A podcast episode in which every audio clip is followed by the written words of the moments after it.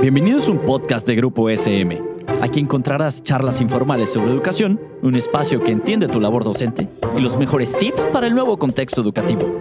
También un espacio donde papá y mamá se sentirán identificados.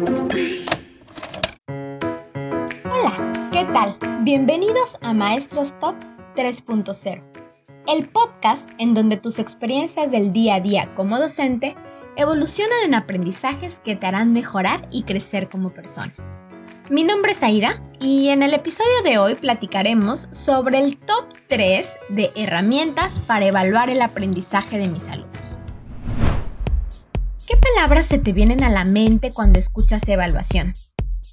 Probablemente las primeras tres delaten tus creencias más profundas respecto a este tema. Deja ver si adivino alguna de las que pensaste. ¿Acaso fue examen? ¿Calificaciones? ¿Retroalimentación? ¿Proyectos? ¿Le atina alguna? La evaluación es un tema amplio y complejo en todos los ámbitos profesionales, y dentro de la educación no es la excepción. Es tan amplio que tan solo en lo escolar existen múltiples clasificaciones, que si la evaluación diagnóstica, la formativa o la sumativa o la evaluación de procesos frente a la de resultados. También está la coevaluación, la heteroevaluación y la autoevaluación. Y, por si fuera poco, podemos encontrar una heteroevaluación sumativa de resultados. Porque sí, ninguna de estas categorías excluye a las otras. Solo se hacen con fines de estudio y por ello parten de diversos criterios. Como en este podcast no queremos estresarte, retomaremos la famosa idea Keep Simple and mantenerlo simple. Por ahora, solo recordemos que evaluar no es lo mismo que calificar y que su finalidad no debe ser resaltar los errores para sancionarlos ni demostrar lo que no se sabe. Ya hablamos en el episodio pasado acerca de que los errores son oportunidades de aprendizaje. Por eso, la información recopilada a través de los procesos de evaluación deben darnos una visión panorámica del aprendizaje para intervenir y mejorar nuestra labor. Arranquemos con el top 3 de herramientas para evaluar a los estudiantes en el marco de las clases a distancia. Número 1. Aplicaciones para crear exámenes tipo formularios. Mencionemos, por ejemplo, dos de las más convencionales, Microsoft Forms y Google Formularios. Ninguna de estas fue diseñada como una herramienta educativa, sino para elaborar encuestas en general, lo que se nota en el tipo de preguntas que permiten.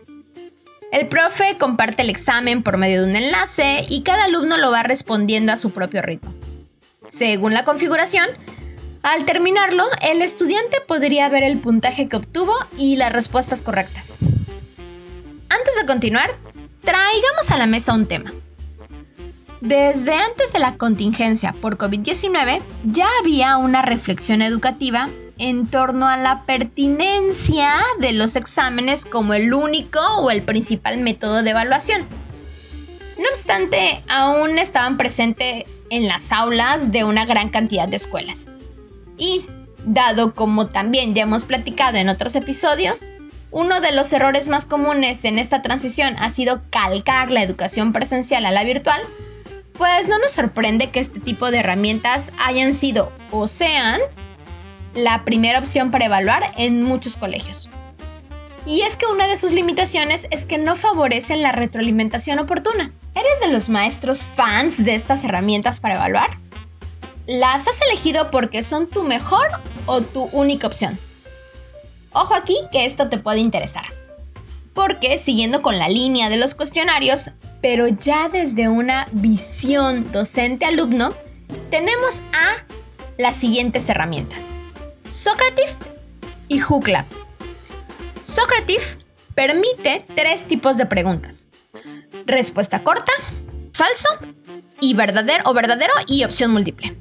Mientras que Hooklab acepta varias más como correlacionar, identificar en una imagen, respuesta abierta, ponderar, ordenar, en fin. Ambas aplicaciones nos dan la opción de que los estudiantes los resuelvan asincrónicamente, o sea, a su propio ritmo, o sincrónicamente.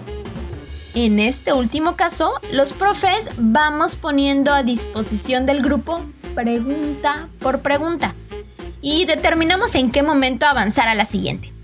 La apariencia o interfaz es mucho más amigable e informal que la de los formularios tradicionales. Si eres de los docentes que usa este método de evaluación, te comparto un par de tips.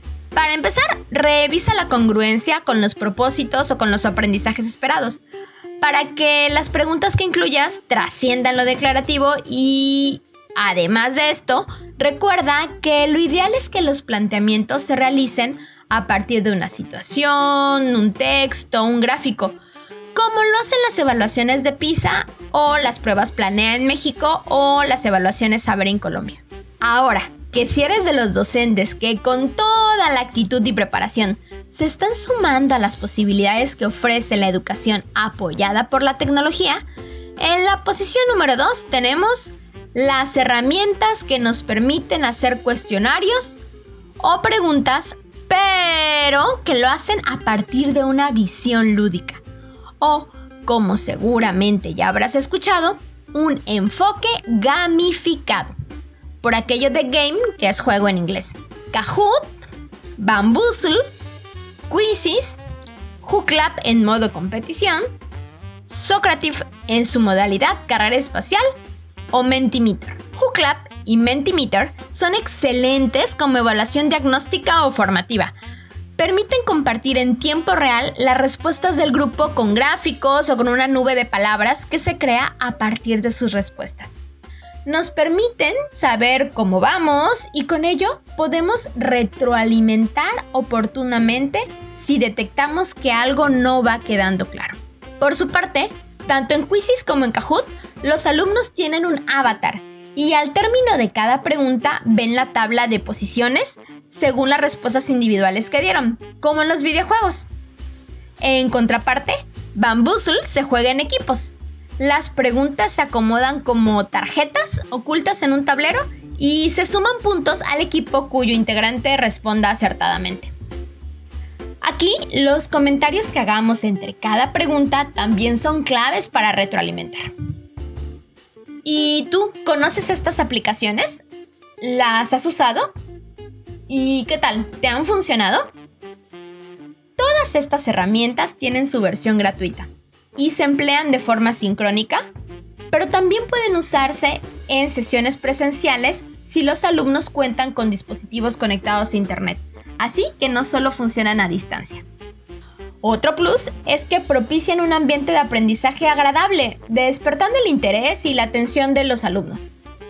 Y lo más importante es que permiten poner en práctica dos estrategias educativas que están científicamente comprobadas como de las más efectivas. La evocación y la retroalimentación o feedback. Si te interesa alguna, en línea están disponibles varios tutoriales sobre cómo usarlas te recomiendo el canal de YouTube Competencias Digitales Docentes. Para cerrar el ranking de este episodio, tenemos en el lugar número 3 las herramientas que permiten una evaluación flexible. Por ejemplo, Flipgrid. Flipgrid es una aplicación que nos permite proponer actividades tipo foros, cuyas respuestas se dan en formato de videos cortos fáciles de hacer, de máximo 5 minutos los cuales puede ver el resto del grupo, lo que también ayuda a la socialización de los aprendizajes. En el video, cada uno puede dar sus conclusiones de un tema o mostrar la parte final de un proyecto con sus comentarios o responder preguntas tan variadas como muestra y explica cómo se observa el teorema de Tales en tu casa. Hasta planteamientos metacognitivos o emocionales, de tipo ¿cómo te sentiste este periodo?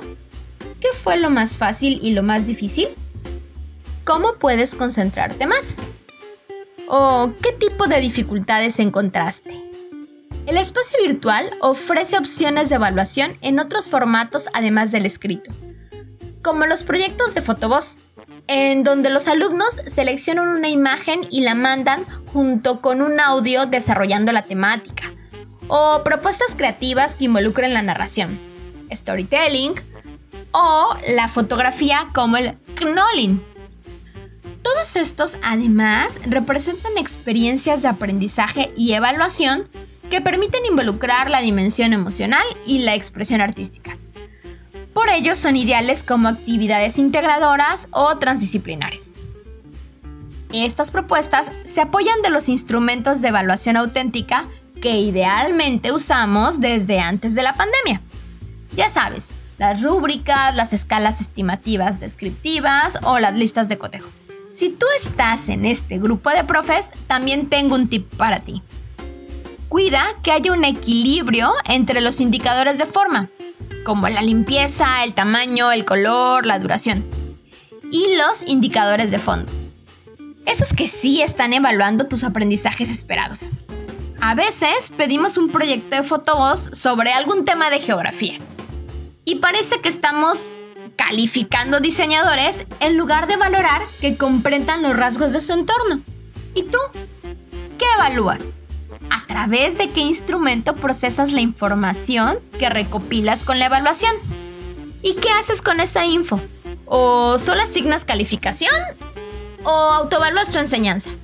El Grupo de Evaluación y Medición de la Universidad de Valencia hace un recuento sobre la conceptualización de la evaluación en educación y la describe como un proceso sistemático de indagación y comprensión de la realidad educativa, que pretende la emisión de un juicio de valor sobre la misma, orientado a la toma de decisiones y la mejora.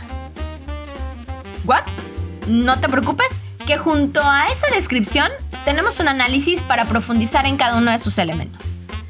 Para empezar nos dice que se trata de un proceso sistemático, lo que implica que la evaluación debe ser planeada como parte de la estrategia didáctica, no es algo aislado. Después nos dice que es de indagación y comprensión de la realidad educativa. Es decir, su elemento fundamental es acercarse a la realidad para conocerla y comprenderla. A continuación agrega, que pretende la emisión de un juicio de valor. Evidentemente este juicio debe estar basado en criterios acordes con los objetivos de la experiencia educativa. Un aspecto clave para validar la evaluación es que sea congruente tanto con los aprendizajes esperados como con las estrategias didácticas que pusimos en marcha para alcanzar esos objetivos. Y por último nos dice que está orientado a la toma de decisiones y la mejora. Queda claro que la evaluación nos sirve para conocer los aspectos que requieren una mejora y nos ofrece información para dinamizar este proceso de innovación. Al evaluar en pandemia, no perdamos de vista el contexto de nuestros estudiantes y recordemos que una de las principales tareas de la escuela en el escenario actual es acompañar a los niños y jóvenes y ser un espacio seguro para que sigan siendo eso, niños y jóvenes. La situación de las familias es compleja. Para muchos la prioridad es lo económico, para otros lo emocional y para las menos lo académico. Seamos realistas. En ese entorno a contracorriente están aprendiendo nuestros alumnos. Démonos la oportunidad de conocer las circunstancias que rodean a nuestros estudiantes. A veces nos hace falta tener en mente que nuestro trabajo no es dar clases, ni terminar el programa de estudio a como de lugar. Nuestra labor como educadores profesionales es generar experiencias de aprendizaje. ¿Notas la diferencia entre estas concepciones y lo que implica? Planteemos procesos educativos donde la evaluación sea continua donde nuestros chicos entreguen avances de sus evidencias para que podamos revisarlas y tengan la oportunidad de mejorarlas, de corregirlas. Evaluemos de forma estratégica.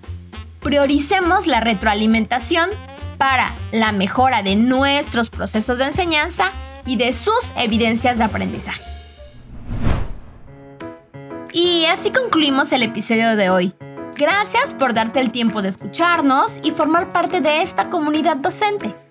Recuerda que tus opiniones y comentarios son bienvenidos en nuestras redes sociales. Hasta el próximo episodio de Maestros Top 3.0.